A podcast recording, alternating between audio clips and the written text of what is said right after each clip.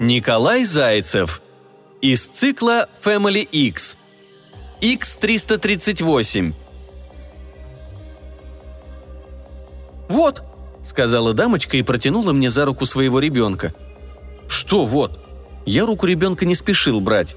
Серьезный мальчишка, старательно причесанный в чистенькой школьной форме, смотрел на меня ошалелыми глазами, готовый свернуться в свою раковину, которую еще предстояло отрастить.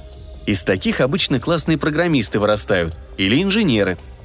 «Привела!» – с вызовом сказала дамочка, дергая подбородком, плечами, а заодно и рукой ребенка. Получилась неплохая волна. Только у меня тут не танцевальный кружок, а настоящий психологический центр.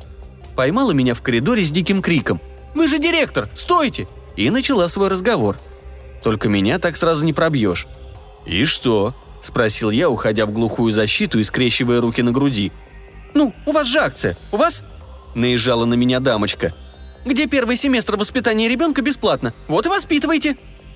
«А вы?» «А что я? Я устала. Я одна. У меня работа, танцы, личная жизнь, в конце концов. А тут ребенок со своими проблемами». «У вас танцы?» – оживился я. «Не зря мне, выходит, волна понравилась». «Ну да. Аргентинская танго по средам и латино вторник и суббота». «Занятая», – вздохнул я.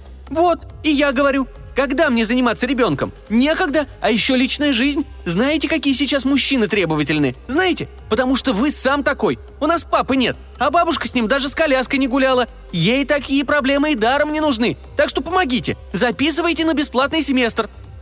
Я промолчал. Дамочка казалась мне несколько агрессивной. Как ей сказать, что ей самой нужны и психологи, и учебники, и тренинги по воспитанию ребенка? Вместо этого задал вопрос – а в чем, собственно, проблема? У меня? У меня нет проблем. С чего вы решили? Я про ребенка. А, у него много. В школу не хочет ходить вплоть до суицида. Уроки заданные на дом не хочет делать. Контрольных боится. От английского языка падает в обморок. Со сверстниками общаться не умеет. Или его бьют, или он кого-то. «И все?» – скептически спросил я. «Еще писюн трогает». «Да, серьезные проблемы. И как решаете?» Решать будете вы. Я устала. Я больше не хочу заниматься этим вопросом. Он меня абсолютно не слушается».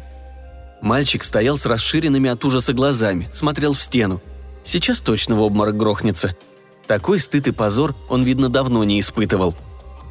Подмигнул успокаивающе, протянул руку. «Пойдем, у нас тут весело. Поиграем, не захочешь и уходить».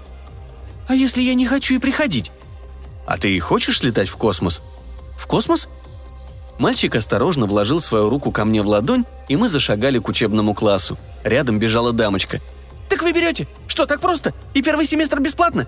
Предупреждаю, на второй мы можем и не остаться, и методички ваши тоже не будем покупать».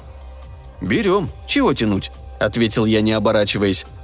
«А преподаватель какой? У него психологическое образование?» «Преподаватель?» – я вздохнул. «Самый лучший. Мы вошли в кабинет релаксации счастливого детства. Здесь даже запахи соответствовали заданию. Радостные дети повскакивали с места и хором поприветствовали. «Здравствуйте, Тан Титанович!» «Здравствуйте, дети!» – ответил я и махнул им рукой, чтобы садились. От интерактивной доски развернулся преподаватель. Модель 338 подвижный и инертный, как и все из этого класса роботов. «Это же киборг!» – ахнула за спиной дамочка – «Еще один потерянный человеческий ребенок?» – спросил самый лучший Бью. «А, принимай». «Но постойте, как вы можете доверить такой сложный процесс машине? Это же воспитание человека!» «Я? Могу». «Почему?» – протянула женщина, ища за спиной опору. Я повернулся к ней и улыбнулся, показывая металлические зубы. Потому что сам машина –